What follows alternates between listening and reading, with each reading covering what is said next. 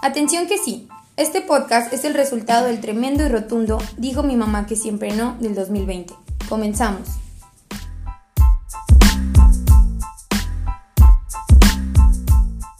Hola, bienvenidos todos y todas al segundo episodio de Dijo mi mamá que siempre no. Espero que hayan disfrutado de escuchar el anterior episodio tanto como nosotros lo hicimos. Soy Pau, por si no han reconocido mi voz, siempre se me olvida presentarme. Y bueno, el día de hoy les queremos platicar de algo, queremos conversar acá sobre un tema que yo me, me puse a investigar un poco de dónde venía porque la verdad no tenía idea de dónde venía el Día Global para el acceso al aborto legal y seguro. O sea, básicamente el día que se marcha por diferentes países, hasta esto es lo que llegué a ver, porque el, el aborto sea legal voluntariamente y en todos los sentidos que se puede tomar. Y bueno, les platico un poco, porque la verdad yo no sabía nada de esto. Esto se hizo a cabo desde hace un buen de años, en 1990, en un encuentro feminista en Argentina y bueno, diferentes otros corporativos de Colombia, España, no sé, mujeres feministas que estaban ahí en un encuentro platicando y argumentando cosas. Y bueno, las primeras o y más importantes causas por las que ellas hacen esto fue porque o dicen que es importante de que se tenga un día específicamente para luchar por el aborto seguro y voluntario es porque se trata de algo clandestino. O sea si se está hablando de que es legal o no es legal las mujeres lo vamos a seguir haciendo.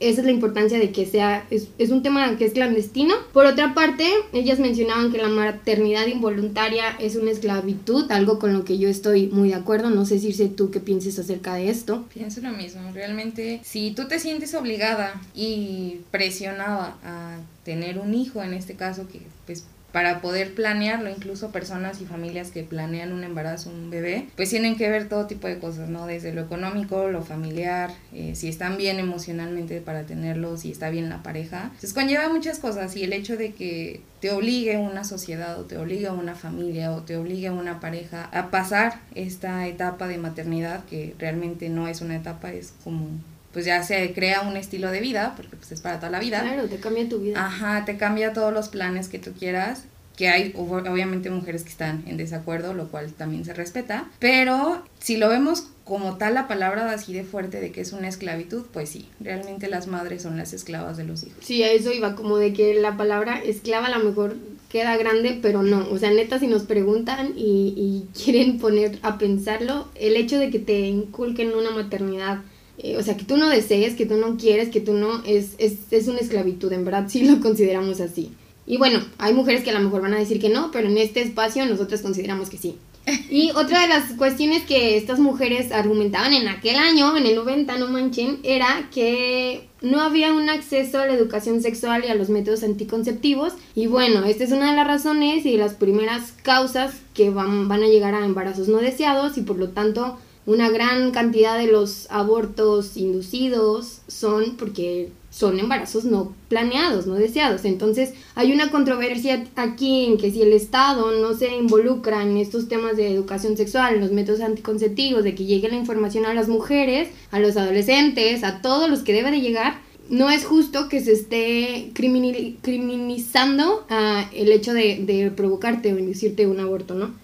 Y bueno, ellas establecieron en esto como lo más importante que la libertad de decisión sobre el cuerpo propio era un derecho esencial. Era, es y seguirá siendo por los siglos de los siglos un derecho esencial. Y bueno, con esto que les platico a los demás, quisiera que supieran que en este episodio vamos a estar aquí todos, Claudio, Marcos, Irse y yo. Consideramos que es un tema del que se tiene que hablar, que a lo mejor muchas personas no lo hablan, no sé por qué, ahorita pueden salir cosas de por qué no lo hablamos, pero en este espacio vamos a estar compartiendo lo que pensamos, lo que sentimos, no sé, lo que conocemos de este tema y bueno, también nos gustaría compartirles que no estamos aquí como tratando de juzgar. de juzgar o de inculcar algún pensamiento, sino al contrario, nuestra esencia acá es tratar de que las personas tengamos criterio, escucharnos, cuestionarnos, hasta nuestras propias creencias a veces, entonces es la idea por acá, como no, no querer colonizar con algún pensamiento o de alguna manera así. Entonces, bueno, ya hablé acá mucho, me gustaría que los demás piensen si sabían acerca de este día de dónde viene. La verdad yo me sorprendí porque no sabía que tuviera tantos años, o sea, ya lleva demasiados años como para que yo no supiera en dónde o por qué había surgido. Y las razones, que a pesar de que fue hace mucho tiempo, creo que las razones siguen siendo las mismas. Eso está preocupante porque entonces quiere decir que nuestro país no es muy, no ha cambiado mucho, Y otra de las cosas, bueno, esto se dio en los países de toda Latinoamérica y el Caribe, cosa que si vemos a diferencia de los países europeos, pues tenemos un rezago, venimos muy atrasados desde los derechos humanos de la mujer y bueno, tiene sentido que se haya hecho un movimiento específicamente para estos países, porque los países en Europa, en su gran mayoría, tienen otras leyes. Entonces, ya hablé demasiado, espero que tengan muchas cosas que decir y ya voy a callar un ratito.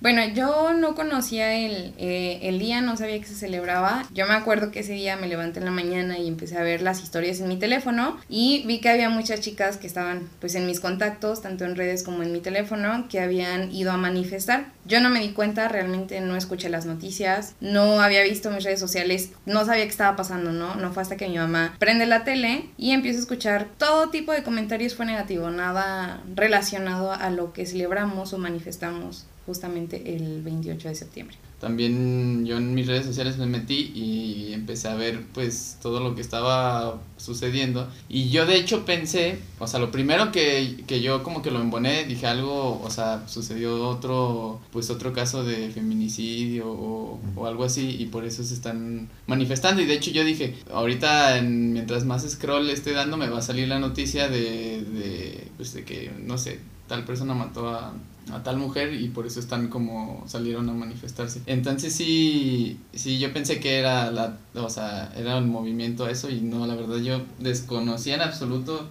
el significado de ese día. Y fíjate que ahí qué que, importante y que a la vez hasta triste que, que de inmediato una manifestación así lo identifiquemos con un feminicidio, ¿no? Porque está normalizado, que te despiertas, ves las redes y a tu cabeza viene eso, como Marco dice. Exacto. Yo pues tenía un poco la idea de, de la manifestación, no hacía grandes rasgos, tengo muchos contactos que, que están muy metidos en el movimiento feminista, entonces por ahí a lo mejor leí o supe algo, pero eh, realmente no sabía de la magnitud y de la historia del 28S. La sí, verdad, yo pues creo que tiene un buen trasfondo. que Yo me sentí mal porque, pues sí, me considero feminista, claro que sí, como no, pero no lo sabía y me metí a leer porque dije, ¿cómo no voy a saber? O a lo mejor lo había leído en algún momento, pero no centré mi atención y no dije, güey, ¿en serio hay un día especialmente para esto y tiene un motivo, tiene una fecha de inicio? Eso a mí que me parece que sea Latinoamérica y el Caribe es súper clave, en verdad para mí lo dimensiono de por qué estos países, pues la verdad es que tienen un porqué. Y bueno, creo que adentrándonos un poco, porque no podemos estar hablando de pues todos los países, la situación de, si no ha quedado un poco claro, que creo que para que quede claro vamos a hablar del aborto el día de hoy. Y bueno, me gustaría que empezáramos a contextualizar ya sea en la situación aquí en México, lo que nosotros sabemos del aborto, qué pensamos. Para empezar, pues que está súper restringido, en, solo es en Ciudad de México el lugar donde está permitido el, el aborto inducido. Y en clínicas. Y en clínicas, exacto. Pero pues es un, México es un país grande, con diferentes condiciones sociales, económicas, y me parece que para que sea un país de los 30, un, un estado, perdón, de los 32 que son, me parece muy injusto. Y estuve leyendo también así como desde cuándo se estuvo luchando, también viene súper de atrás para que llegara a, al 2007 cuando fue que se aprobó en México. Y, güey, estamos en el 2020, ¿qué, qué pedo? ¿Cuándo, ¿Cuándo va a seguir otro estado? ¿Qué, ¿Qué? Tiene que ser un debate político, claro que sí. Imagínate cuántos años tiene esta lucha y se llegó en el 2007, o sea... Y de ahí hay, ha habido retrocesos por la religión, que a mí se me parece súper cagado, o sea, porque pues cada quien somos creo que un país democrático y que la supone que la educación es laica, pero pues ni madre, siempre te vas a dar cuenta que la religión tiene sus poderes ahí involucrados. Y a mí es algo que me no me gusta. Yo respeto la religión, respeto lo que las personas crean y todo, pero que te metas ya como en cuestiones personales y de derechos, de salud, de salud pública, de que ponen en riesgo la vida de una persona. Sí, ahí ya no. Mm, yo, bueno, de lo que sé del aborto, pues lo, lo, yo creo que es el pensamiento general que todos tenemos. Sabemos que o hay muchísimo y se practica este, en condiciones pues totalmente deplorables. Y hay un estudio que se hizo, un estudio antropológico que realizó la Universidad de Veracruz, en donde arrojó, las, arrojó cifras, se estima que 43 millones de abortos tienen lugar cada año en el mundo y que de esos 43 millones el 90% se practican bajo las condiciones insalubres. O sea, esto es algo que yo ya sabía, pero no lo tenía como reflejado en cifras y es como decir, no manches, el 90% de, de esa cantidad se hace de una manera que pues es totalmente antihumano, pues. Claro, ahí también tenemos que ver, como mencionó Pau, el contexto socioeconómico, porque obviamente hay quien tiene para pagar, pagar perdón, una clínica privada y puede tener el servicio médico, puede tener un legrado bien. Y desde, si nos vamos como a comunidades que están en medio de... No, se usan lo peor, o sea... Se pueden usar desde ganchos, ramas, o sea, realmente hay muchos métodos, pero los más seguros y los que yo he conocido porque me he metido a investigar son en clínicas. Y muchas clínicas, obviamente sí, hay algunas que son insalubres, que no cuentan con, no cumplen, perdón, con toda la medida higiénica que se requiere, requiere pues sí, sería importante que también vieran el, el contexto socioeconómico. Y también creo que aquí cabe señalar que estamos hablando de clandestinidad y la clandestinidad no quiere decir necesariamente que sea inseguro. Ahí tú sabes más de esto, Pau, yo pues realmente no, no estoy tan metido. ¿Por qué me andan echando la pelotita, no manchen? Y se cree que clandestinidad, eh, nos imaginamos esto, ¿no? Lo peor, que lo hacen las mujeres en condiciones insalubres, en condiciones muy malas, y no necesariamente es así porque ya existen muchas organizaciones que acompañan a las mujeres. Te informan, te llevan. Sí, o sea, es, es un acompañamiento muy, no sé cómo decirlo, como oportuno, muy humano, muy humano, que a lo mejor sí, a las clínicas pues sí es los que lo pueden pagar, ¿no? Es como que ni se entera nadie que, que una mujer se metió a una clínica. De la clandestinidad. Sí, sí, sí, sí. no sé, si me equivoco no me juzguen. Yo tampoco los juzgo. Eh, sí, esto no quiere decir que, que, se haga de una manera muy mal o que te vayas a poner mal o que te vaya a mandar al hospital. Esto quiere decir, o sea, que sea clandestino y hay que pensar en todas las cosas, las ideas, las creencias culturales que tenemos que han llevado a que un, un, asunto de salud pública o de una condición en ese momento te lleven a o te arrastren a hacer un, una cosa clandestina. O sea, yo puedo abortar en mi casa, que me apoyen mis amigas, sentirme segura, tener asistencia, porque en verdad esta asistencia yo me he sorprendido de la magnitud que tiene. O sea, es una red de apoyo tremenda que hasta te hace sentir, güey, somos más, más, más, somos muchas. todas las mujeres así neta están preocupadas, escriben, te dicen, te contestan. O sea, es una red tremenda de apoyo. Pero no porque lo hagas en tal vez en tu casa o tengas la certeza de que si te pones mal te va, alguien te va a llevar al hospital o que tengas dinero. Esto no quita ni la culpa, ni el peso, ni sentirte insegura, ni sentirte una mierda. O sea, eso no lo quita. Las razones que han llevado a que el aborto sea clandestino son las que preocupan y son las que deberíamos estar trabajando como sociedad, como personas, como hombres, como mujeres. O sea, ¿desde dónde vienen? Y de ahí creo que viene Sí, las, las situaciones socioeconómicas influyen un buen y es la injusticia, yo creo que se siente más feo y, y, y, preocupante. La religión es otra gran cosa que yo digo que pedo la política, que en su gran mayoría y por mucho tiempo los que han estado decidiendo este tipo de cosas en materia legal han sido hombres y creo que es uno de los asuntos porque mm, no estamos diciendo que nada más las mujeres y me gustaría aquí que mis amigos, mis compañeros dijeran, ¿qué pedo? A ver, ¿ustedes qué tienen que decir ante esto? ¿O qué onda con los hombres? A mí no me gustaría que ande, alguien me anduviera diciendo, ay, si aborta o no aborta. Pues no, güey, yo sabré la neta y tengo mis razones al ratito, se las digo. Pero creo que sí es un tema que a todos nos compete. Y me gustaría, no sé, la neta, no, no, he, no he hablado demasiado con ustedes de esto para saber qué piensan, pero me gustaría en verdad que comentaran qué piensan de esto. O sea, al fin y al cabo, los políticos están ahí haciendo las leyes, también ya hay diferentes diputadas que a veces una no se siente orgullosa de ellas, pero ya hay mujeres también. Gracias por eso. Y agregar poquito a esto de, de este pensamiento, ¿no? Si vamos a hablar de... Bueno, yo, yo, yo lo quiero llevar más como a la despenalización del aborto y quitar estos estigmas, ¿no? Estigmas de... Pensamos en, el, en la interrupción del, del embarazo, porque también hablar como hay palabras que estigmatizan esta... Claro, por el sentido que le das en tu cabeza, ¿no? Si uno dice aborto, ¿qué es lo que pensamos, no? Rápidamente pensamos, no, que el gancho, que las situaciones, no sé qué, que las peleas. Yo me acuerdo en la, en la primaria, a mí... Muerte. Yo estuve en, en una primaria con una educación muy católica y nos ponían videos acá de, pues, del chavas que iban a que entraba a una casita súper feo, todo oscuro, te la ponían en la cama, agarraban un gancho, sacaban pues el, el producto. Uy, qué, qué duro. Y esto como que te imaginas siempre este escenario, ¿no? peor. Y es como dice Pau, no necesariamente es así, que sea clandestino o que sea ilegal o que sea legal bajo ciertas circunstancias, ciertas indicaciones, no quiere decir que sea así porque como dice Pau, hay ya muchísimas organizaciones que aportan un acompañamiento súper padre, que a mí se me hace súper super chido todo este esta red de apoyo de, pues, de las chavas. Ahorita que mencionabas, bueno, lo que preguntabas, ¿no? Lo qué papel jugamos los hombres en, en hablar del aborto. Para mí es eh, estarnos informando, eh, estar leyendo, eh, no juzgar, no hablar de algo que no tenemos la certeza, no hablar por hablar, escuchas cada barbaridad o la, o la lees en Facebook, ¿no? Cada meme, cada comentario ridículo.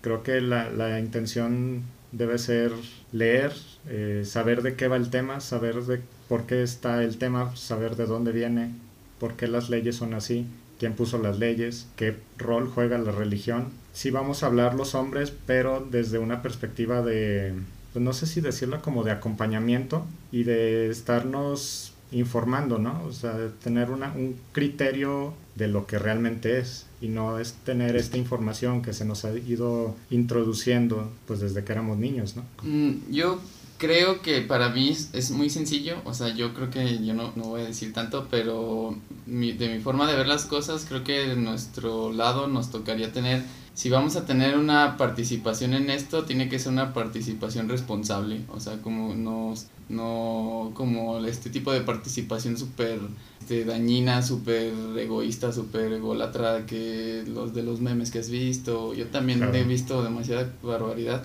¿Ustedes qué piensan cuando ven esos memes? Mm, no, pues si te, a mí yo digo un buen de groserías en mi mente, pero, pero me, o sea, digo, no, bueno, digo, no mames, estás un pendejo.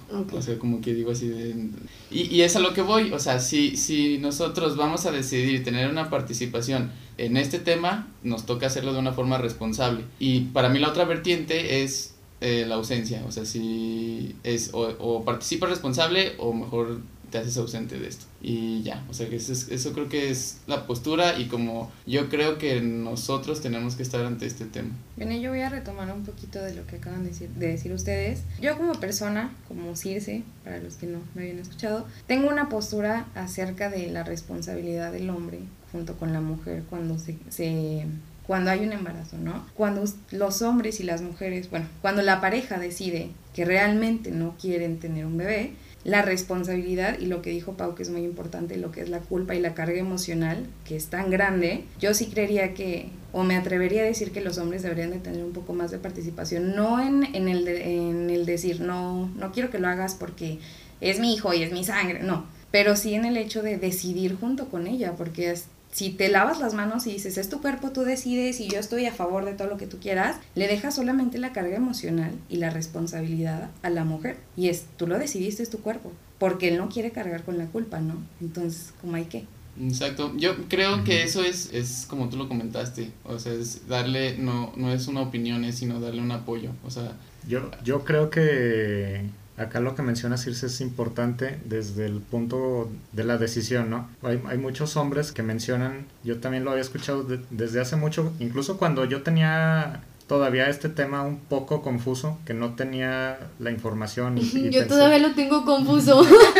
Que, que, a lo mejor todavía veía como el aborto y como todo este, este tema como algo malo, porque, porque esa es otra que hay que decir. Muchos de los que estamos ya a favor de la, de la despenalización, pues en un momento llegamos a, creer que el aborto era malo. Y sí, que, ha sido un proceso. Tengo, Yo tengo que aceptarlo, para mí también fue un proceso y no es fácil. O sea, es como si te echaran una cubeta de agua con hielo, güey. Entonces, también ahí entra la parte de pues no juzgar a, los que no tienen tanta información o los que no han tenido esta oportunidad de, de leer y de, de, introducir, de introducirse más en este tema. Lo que iba con esto de, sí, es prácticamente un acompañamiento porque me ha tocado ver o escuchar, es que yo, yo sí quiero tener al bebé y tanto es mi derecho como porque es mi sangre, porque si no hubiera estado yo, el bebé no, no estaría embarazada. Entonces, es también parte de mía. Entonces, acá la, la, el punto es eh, lo que te platicaba sí, yo, ayer. yo le platicaba a Claudio, le dije, a ver, a mí un día un amigo me dijo, así, pero casi que se me paró enfrente y me dijo, a ver, y cuando nosotros sí lo queremos tener y ustedes no quieren, o sea, y uno se queda como, pues sí, que uno quería decidir y que uno sí quería y que no, y la verdad, yo no tuve en ese momento la cabeza, pues fría para contestarle y después yo dije, bueno, le voy a preguntar a Claudio a ver qué piensa y Claudio me contestó algo muy sabio, creo, para mí fue muy valioso lo que él me dijo. Échale. Te, te mencioné que aquí entra, entra la parte de la autonomía del cuerpo de la mujer, ¿no? Hueva. La mujer va a ser la que va a llevar pues el embarazo y hay una frase que a mí me, me, me agrada mucho, la de la maternidad será deseada O, no será. Entonces, si la mujer no tiene el deseo, ah, pero yo sí quiero, yo sí tengo el deseo. El hombre tiene el deseo de que tú tengas el deseo de que tú seas madre, pero la mujer no quiere ser madre. Si, y si la mujer no tiene el deseo, entonces, ¿por qué tendría que obedecer tu deseo, sabes? Sí, y porque si lo vemos en diferentes cosas ha sido muchas veces así, porque otros quieren algo, entonces las mujeres lo hacemos porque así es nuestra condición o ha sido a lo largo de la historia de la condición femenina. Y sobre esto me hiciste acordarme de algo que yo les recomiendo, es un libro que a mí me encanta, que me ha inducido, metido e involucrado en estos temas. La tesis de Marcela Lagarde, ella es una antropóloga y feminista mexicana y bueno, tiene un aporte muy chido porque de la antropología creo que tiene mucho para investigar y analizar una cultura. Entonces, los cautiverios de las mujeres, que ella tiene esta, este libro, ella menciona en la parte esta de, del, del aborto, simplemente por la, la totalidad o la preminen- preeminencia, sí, me- supremacía que le damos a la connotación de, del ser madre en la cultura mexicana, es como si de pronto ocupara la totalidad de la palabra ser mujer y como si ser mujer pasara a ser automáticamente ser madre. Y si nos vamos desde esta concepción, diríamos que una mujer porque está embarazada ya es madre, que porque hay un feto en su vientre ya es un hijo y que porque se induce o está eligiendo un aborto voluntario es muerte y por lo tanto termina siendo un homicidio. Entonces, esa condición y esas creencias que tenemos hacen que todo se vuelva...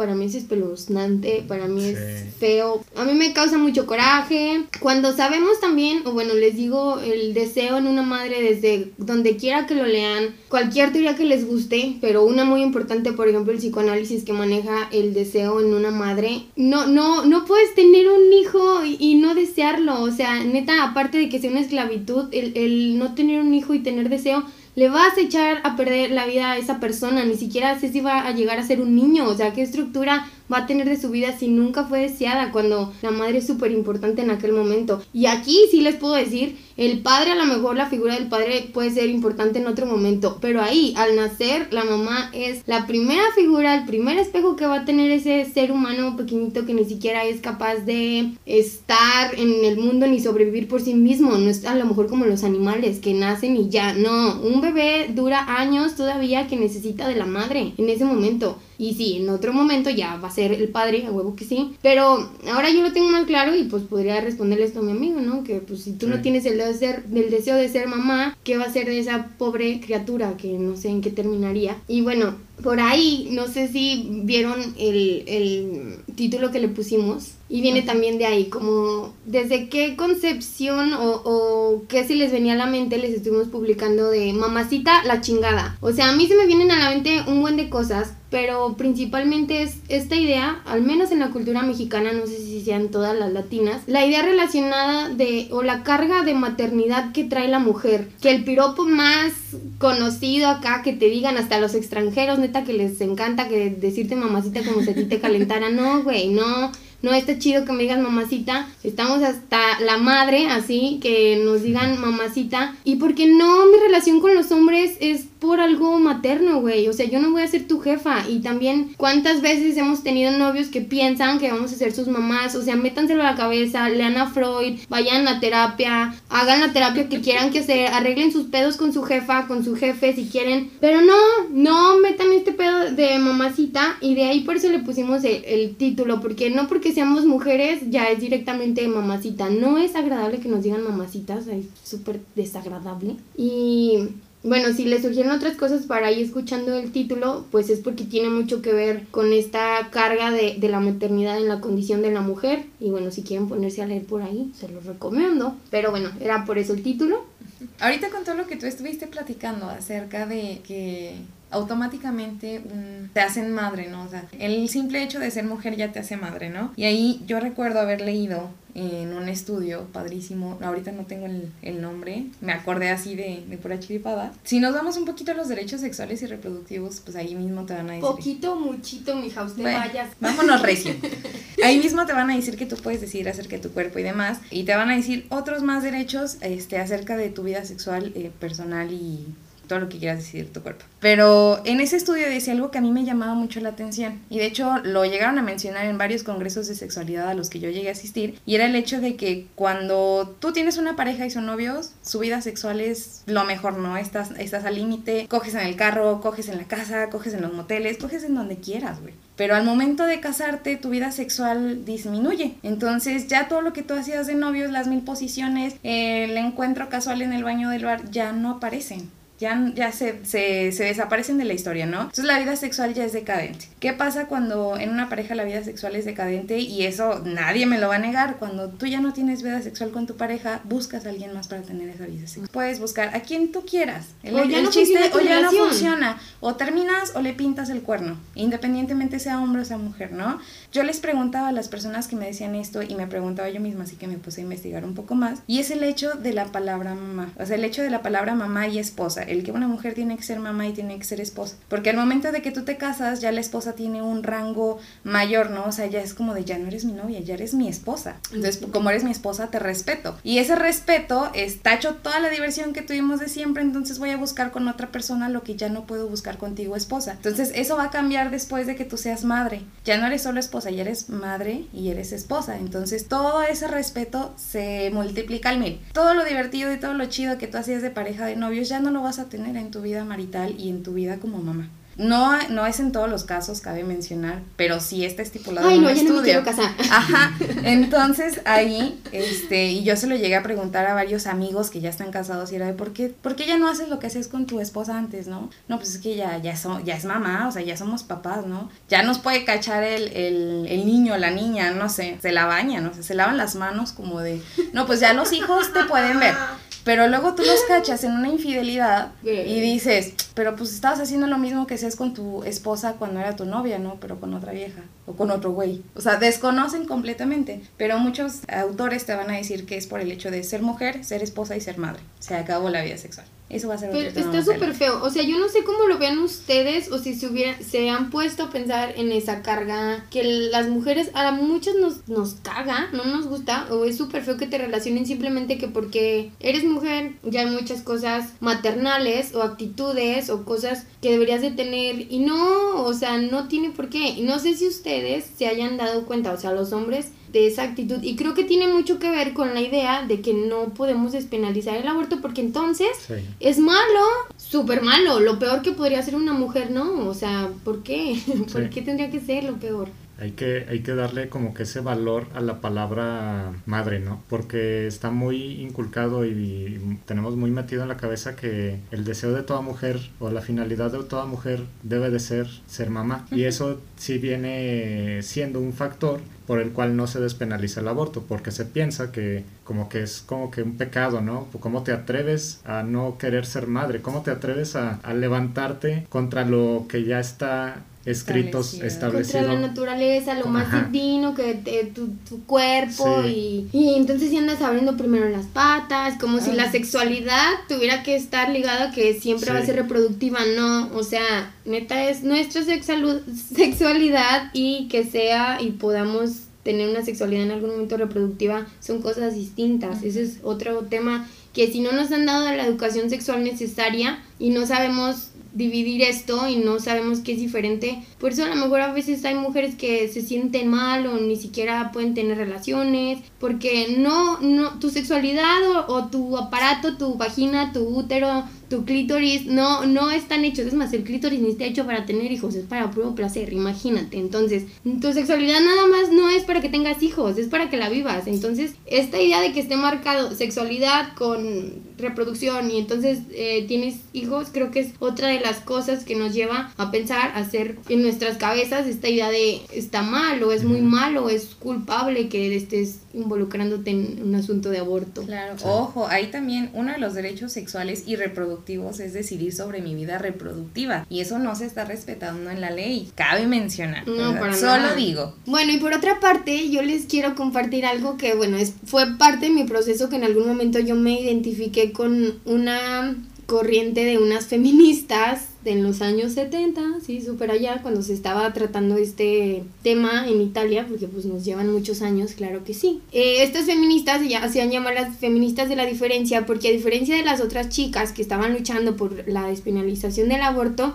ellas decían que no tenía sentido que se hiciera que tuviera que pasar por un proceso legal, que era como otra vez someterte a las ideas del, del, patriarcado, a las ideas de un hombre, a que alguien te dijera si está bien o no está bien. Y yo por mucho tiempo pensé, dije, sí, güey, ¿por qué tienen que el poder siempre contar cuántos hijos tenemos, contar o decidir si podemos abortar, si no podemos, porque el poder la verdad está atravesando el cuerpo de la mujer desde hace mucho tiempo. Y a mí me cagaba eso hasta que me di cuenta que si no se hace ley, si no se legitima de esta manera, que primero también una persona que admiro mucho un día me dijo que hay maneras y las luchas y las protestas y todo este cambio de conciencia que lleva muchos años, no es de un día para otro, no piensen que mañana ya se van a acabar las protestas, aunque no les gusten, no se van a acabar mañana. Lleva tiempo porque una legitimar, legitimar algo no es nada más que se haga ley se legitima primero socialmente con las creencias, con las ideas y piensen ustedes en las cosas que tienen, que creen y no porque alguien o haya escrito en la constitución algo distinto quiere decir que porque esté escrito ahí ya lo piensan ustedes, no, entonces primero se legitima socialmente y luego pasa a ser legalmente de una manera, por eso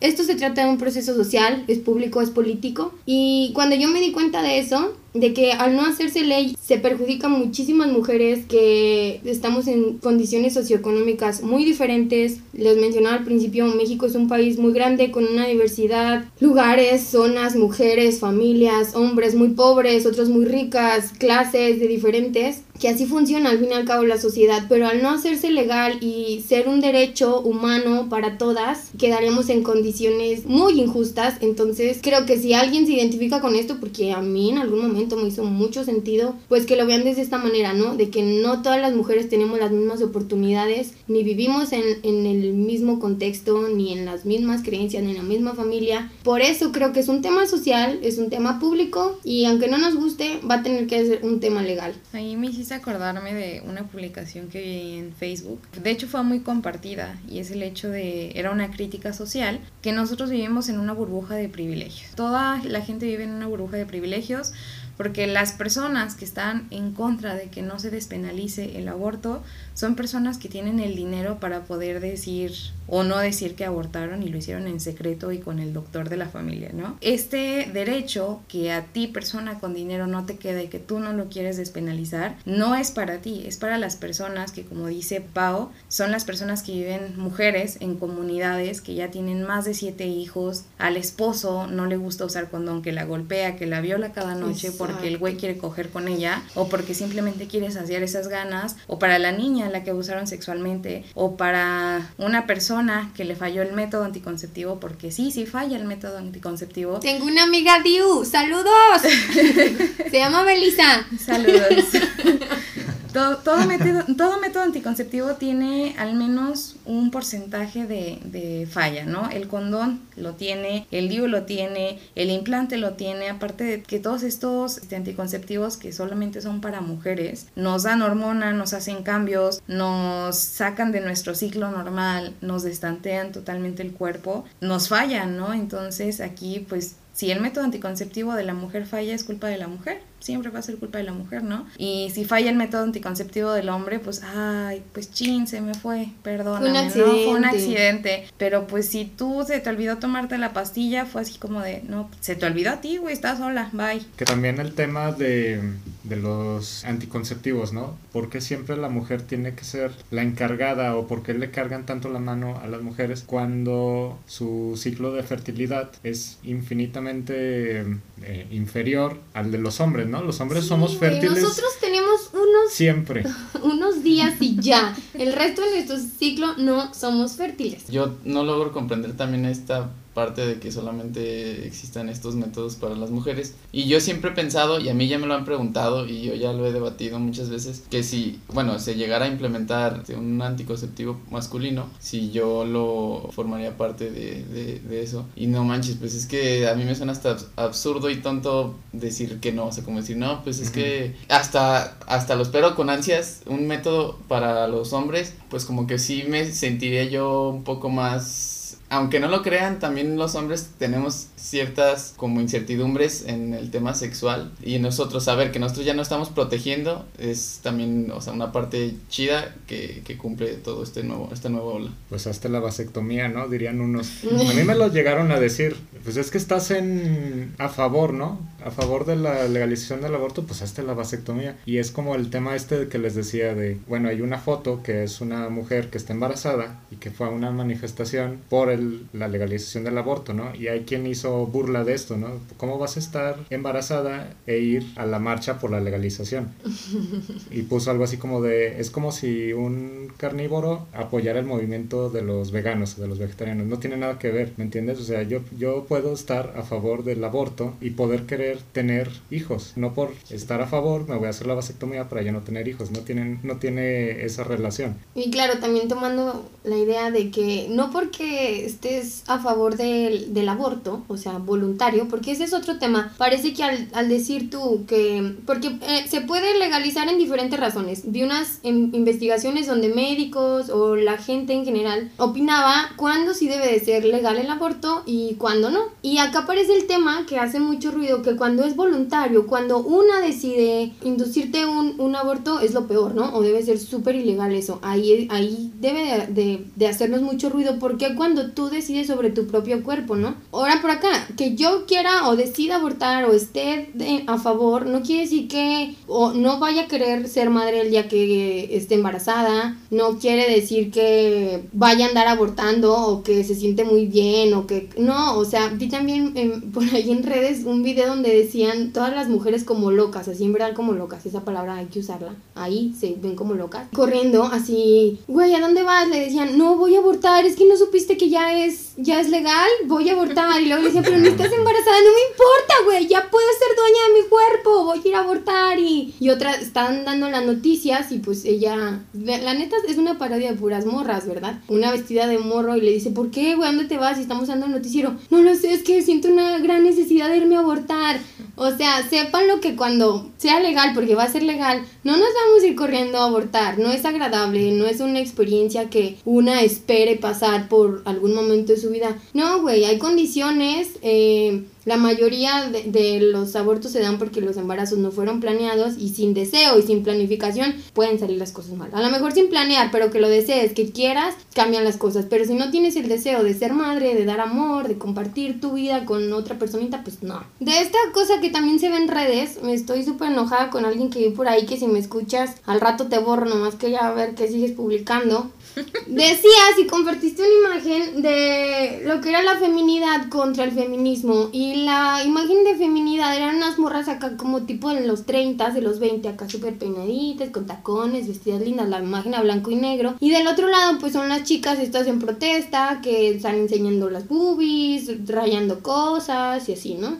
Y, y él decía, o sea, nada que ver la feminidad con el feminismo. Y yo te aviso, querido amigo, estimado, y parece que eres un güey, que no tiene nada que ver. O sea, el feminismo está luchando con toda esa condición de, de género que nos han cargado y que se traduce en la palabra feminidad, güey. Así que ponte a leer antes de andar compartiendo pendejadas porque me calienta la sangre. Pero no es lo, o sea, neta cuando comparten este tipo de cosas, pónganse a leer primero, sepan que leen, porque feminidad y, y feminismo son todo lo contrario, por algo dice ahí que es lo contrario, camarada. Saludos. Saludos. Ya me ya, ¿y luego qué? y bueno, creo que es un tema muy complicado como para abordar diferentes cosas. Se nos cruzan sentimientos muy fuertes, lo puedo decir yo, creo que Circe está igual, porque es un tema complicado. Y desde ir siendo consciente de toda la historia, porque en verdad para estar consciente de lo que está sucediendo y comprender esta parte de- del aborto, de la condición de la mujer, hay que saber historia. Y si no han leído historia, pues pónganse a leer historia. La verdad que cuando uno está investigando, duele, te enojas, lloras, dices, güey, ¿en qué momento sucedió todo esto? Y yo nací ya con esa carga que pues te tienes que ir quitando, ¿no? Y también rodearte de personas que a lo mejor vayan teniendo este pensamiento, porque la verdad yo no me puedo rodear de personas que no lo tengan, pero bueno.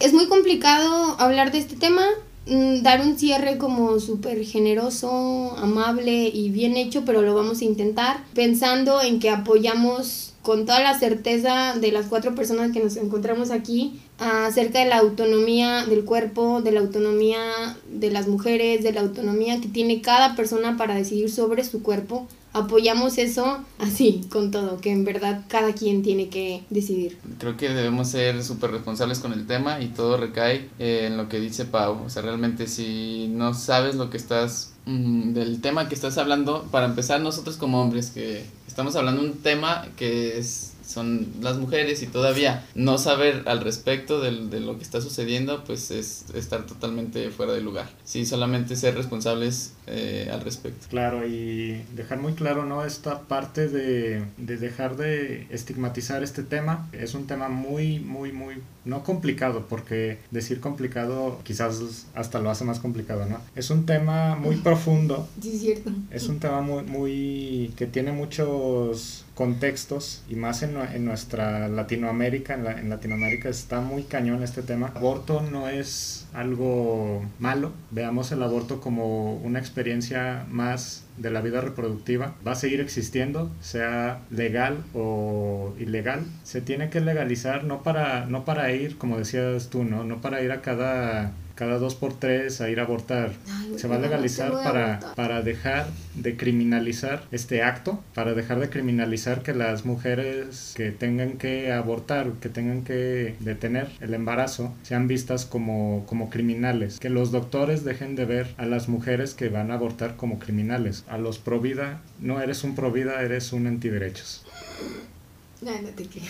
Pues sí, no sé, espero que haya quedado algo por ahí claro y si no quedó claro a lo mejor que les haya hecho ruido, espero, les deseo eso. No sé si quieran decir algo más. Pues de qué, qué tenemos que hacer los hombres hablando de este tema. Hay que leer, hay que, hay que educarse, hay que dejar los prejuicios y hay que checar bien los deseos que tenemos para las mujeres. Sí, buena aportación. Y otra cosa, las mujeres no venimos a educar a los hombres tampoco, entonces a mí no me anden preguntando ni a sus novias, ni a sus amigas, ni a sus hermanas, o si le van a preguntar, pregúntenle de buena manera, pero nosotros no venimos a educarlos. Autogestionen su conocimiento, sus dudas, sus deseos, como dice Claudio, y pues hay internet, o sea, no me vengan a poner a mí incómoda en mis conversaciones porque no vine a educarlos. Ni estudié para eso, yo leí porque yo quiero leer.